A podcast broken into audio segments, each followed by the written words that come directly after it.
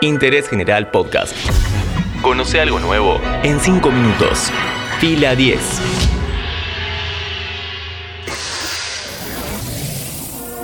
Bienvenidos y bienvenidas a un nuevo podcast original de interés general sobre cine y series.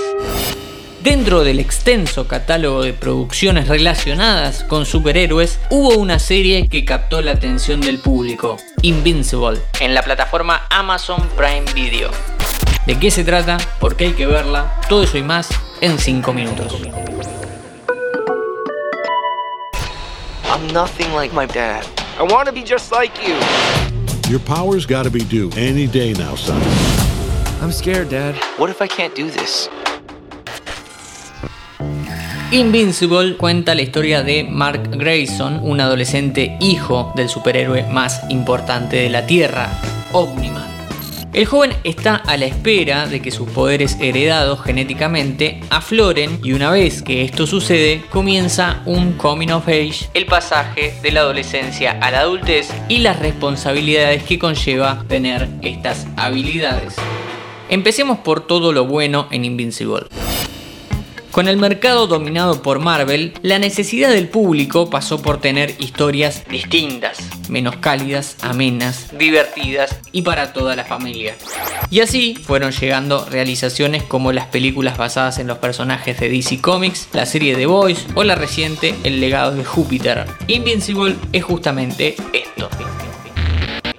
Desde un primer momento, la serie animada de Amazon destila violencia explícita, gore y temas mucho más adultos. Ya en el primer capítulo vemos como Omniman asesina sin motivo aparente a todos sus compañeros de equipo y las tripas vuelan por la pantalla marcando el tono de la serie. Por supuesto que a lo largo de los 8 capítulos de la temporada, el misterio a resolver es por qué el héroe más grande de la Tierra cometió este crimen. Esto mezclado con las aventuras de Mark que van desde salvar a la humanidad de una invasión alienígena o estropear los planes de un científico que mutila personas para convertirlos en androides hasta una visita a Marte acompañando una misión espacial. Todo esto mientras intenta hacer cosas de adolescente como tener un romance. Si hay cosas que están bien, hay cosas que están mal o al menos no tan bien.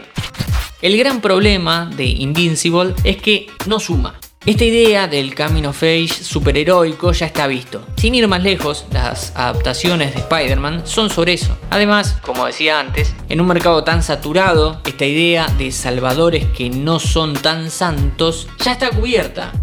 En la propia Amazon hay dos temporadas de The Voice, una serie sobre superhéroes que representan todo lo malo de la sociedad.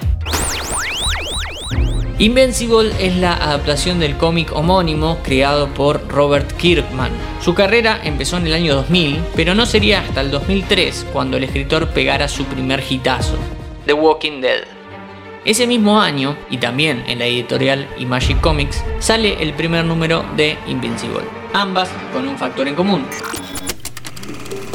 A grandes rasgos, un personaje que no se puede despojar de su esencia a pesar del entorno. A lo largo de 16 años, The Walking Dead se trató sobre seres humanos que, a través de la violencia, pretenden imponer las reglas y gobernar sobre las ruinas de una sociedad post-apocalíptica en donde el miedo principal deberían ser los zombies, pero es el propio ser humano. Con Invincible pasa lo mismo.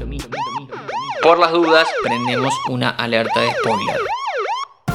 La serie pone como antagonista a un extraterrestre, Omniman, que llegó a la Tierra para dominarla. A pesar de haber defendido durante años a la humanidad, de haber conformado una familia y de tener varios vínculos afectivos, no puede dejar de lado su misión y comete varios hechos aberrantes.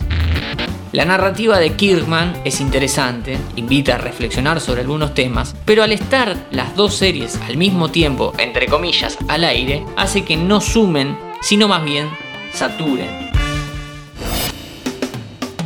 Más allá de esto, que no es culpa de Invincible, la nueva serie de Amazon entretiene, tiene un elenco de actores y actrices doblajistas de gran calidad y nos permite maratonear y olvidarnos un ratito de nuestra propia coyuntura. De ella hablamos hoy en Interés General. Interés General Podcast. Encontrarnos en Spotify, en Instagram y en interésgeneral.com.ar.